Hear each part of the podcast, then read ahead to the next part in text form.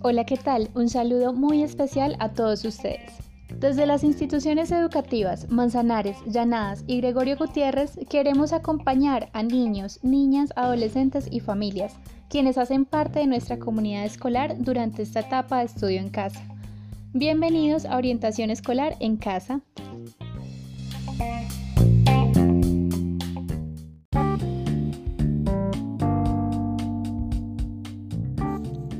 Día de hoy compartiremos con ustedes una cápsula informativa de gran utilidad para todos.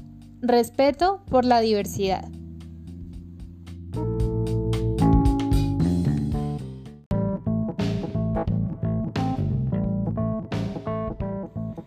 En el portal web del periódico El Tiempo nos brindan este dato. Entre enero del 2014 y junio del 2019, en Colombia fueron asesinadas 542 personas de la comunidad LGBTI, lesbianas, gays, bisexuales, transexuales e intersexuales.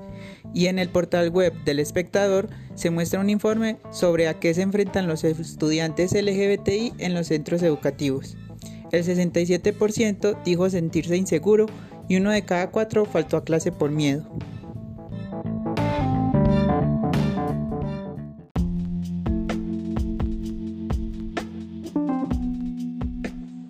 En la actualidad, el surgimiento de las redes sociales y el Internet ha hecho que muchas situaciones, pensamientos y formas de expresarse ya no se encuentren en la oscuridad o el secreto.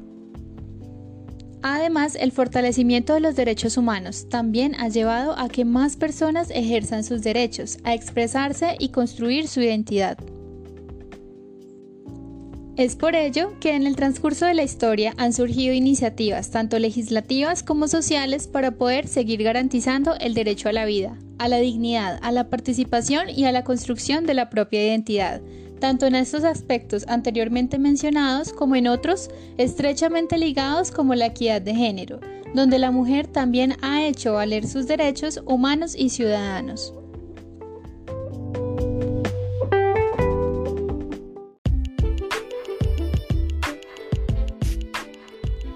A continuación mencionaremos algunos conceptos que pretenden visualizar las clases de violencia que puede sufrir la población LGBTI a raíz de la discriminación.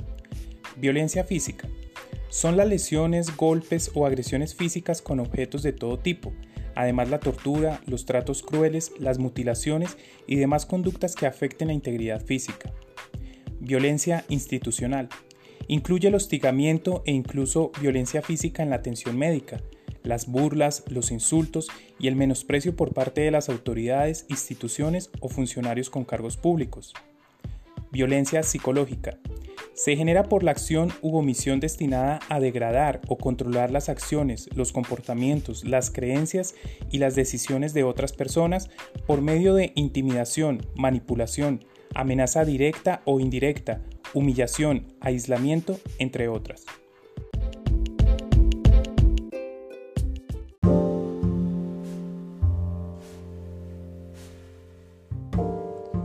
Recomendaciones.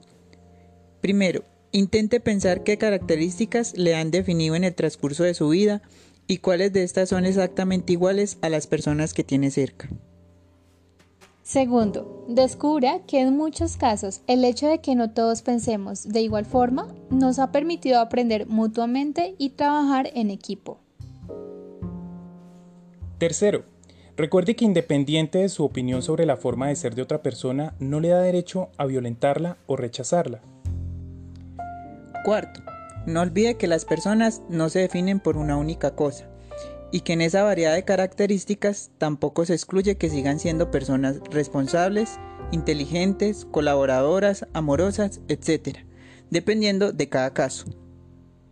Quinto, Tenga presente que la ley no puede ni está escrita para que dictamine cómo deben ser las personas, pero sí para que las decisiones que cada quien toma no impliquen riesgos para la vida, la dignidad y los derechos de los demás. Sexto, si se presenta este tema en el hogar y no sabe cómo abordarlo, trate de guardar la calma y no juzgar. Recuerde que la confianza es la base que buscamos construir para evitar una situación de discriminación o violencia y en caso de requerirlo puede buscar orientación de un profesional o una entidad.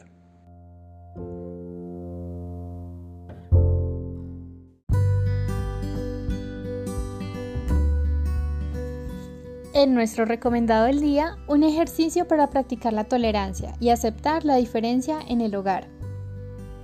Con las personas que tenga alrededor, reúnense y traten de construir una lista de las características que generalmente tienen hombres y otra lista de las características que generalmente tienen las mujeres, ya sea de gustos, formas de pensar, trabajos que realizan, maneras de hacer las cosas, de vestirse, de comer, etc. Luego, conversen sobre quiénes tienen estas características, ya sea de los que están presentes u otra persona que recuerden. Finalmente, Piensen si por algunas de estas cosas o características alguien tendría derecho a violentarlos, y respetarlos o excluirlos.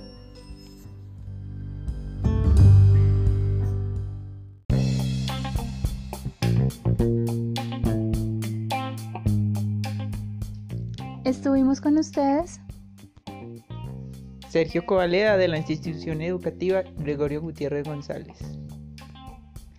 Zaira Andrade de la institución educativa Llanadas. Y Francisco Sánchez de la institución educativa Manzanares. Ha sido un gusto estar con todos ustedes.